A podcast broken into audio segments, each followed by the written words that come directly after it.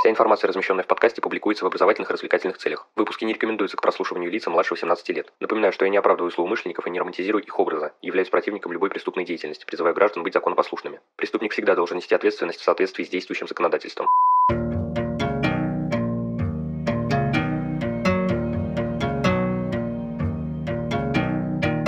Всем привет, вы на канале Крим One, и сегодня у нас завершающая порция криминалистических сказок от Анжелы Галоп.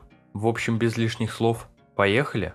Во время прогулки с маленьким сыном и собакой 15 июля 1992 года 23-летняя Рэйчел Никел умерла от не менее 49 отдельных ножевых ранений в результате нападения на сексуальной почве. С помощью клейкой ленты с обнаженного тела взяли образцы. Удивительно, но криминалисты не только не смогли найти мужскую ДНК, они не обнаружили вообще никакого генетического материала, даже самой погибшей. Лондонские полицейские сосредоточили внимание на местном жителе Колине Стеге, в отношении которого организовали ловлю на живца, не имея каких-либо доказательств. На протяжении нескольких месяцев сотрудница полиции под прикрытием изображала романтическое влечение к Стегу, чтобы попытаться выудить у него признание в убийстве. И хотя Колин так и не признался, его все равно арестовали. Однако в ходе судебного разбирательства судья отклонил доказательства, полученные в ходе этой операции. Обвинение отозвало дело, и Стег был выпущен на свободу. В 2002 году Forensic Aliens приняла участие в расследовании этого нераскрытого дела. Сначала были изучены предметы одежды, снятые женщины и ее двухлетнего сына Алекса. В ходе исследований был проведен эксперимент для определения конкретных мест на одежде Рэйчел, к которым наиболее вероятно прикасался преступник. Один криминалист надевал на себя одежду, похожую на ту, что была на девушке. Другой, выступавший в роли нападавшего, нанеся на руки черный порох, принялся эту одежду стягивать, чтобы добиться расположения как на месте преступления. В ходе анализов полосок клейкой ленты, приложенных к телу Рэйчел, выяснилось, что первоначально криминалисты использовали крайне чувствительный метод ДНК-экспертизы – СКД-анализ. Вообще с ДНК нужно быть очень осторожным, чтобы получить ровно необходимое количество для анализа. Если окажется, что ее недостаточно или слишком много, никакого результата получить не удастся. У Forensic Aliens был другой подход.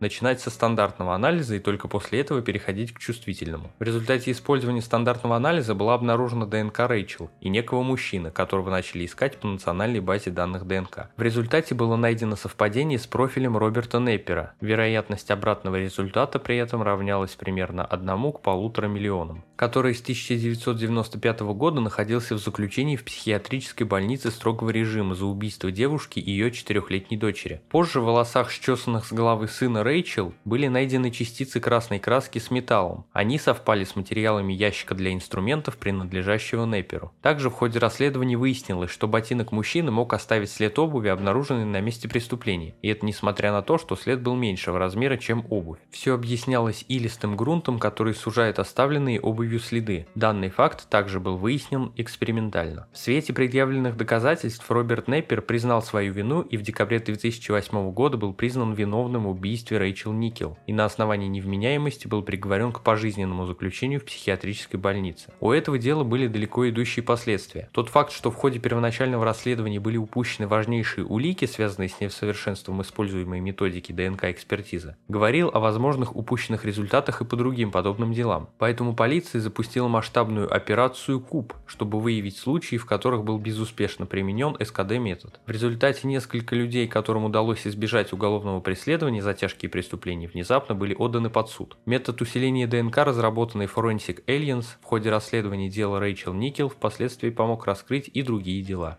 Следующая история, к сожалению, является не менее кровавой. К тому времени, как оказаться в тюрьме, Джон Купер совершил более 30 преступлений. Многие из них были с использованием оружия. Кражи, нападения, хулиганство и тому подобное. По прошествии 8 лет его тюремного срока детектив попросил компанию LGC Forensics выяснить наличие связи Купера с некоторыми тяжкими преступлениями. Двумя двойными убийствами и нападением на сексуальной почве под угрозой применения огнестрельного оружия. Первое убийство было связано со смертью брата и сестры Ричарда и Хелен Томас Томас накануне Рождества 1985 года. Обоих застрелили, а затем подожгли дом. Четыре года спустя мужа и жену Питера и Гвенду Диксон убили всего в нескольких милях от того места, на береговой тропе. Их тела были обнаружены под поломанными ветками и растительностью в зарослях. Обоих также застрелили, женщину еще изнасиловали. Убийца Диксонов обыскал их рюкзаки и украл кошелек Питера, после чего с банковского счета последнего в четырех разных банкоматах были сняты деньги. Один свидетель дал описание мужчины, который, как ему показалось, странно странно себя вел, снимая деньги в банкомате. С его слов художником был составлен портрет мужчины с волосами до плеч, рюкзаком, в прогулочных туристических ботинках и шортах цвета хаки до колен. Этот мужчина был очень похож на человека, которого еще один свидетель видел использующим банковскую карту в другом месте. Третье нераскрытое дело было связано с произошедшим семью годами позже нападением на пятерых молодых людей. К прогуливавшимся подросткам подошел мужчина, потребовал деньги, а затем, наставив на них ружье, совершил сексуальное нападение на двух девушек. На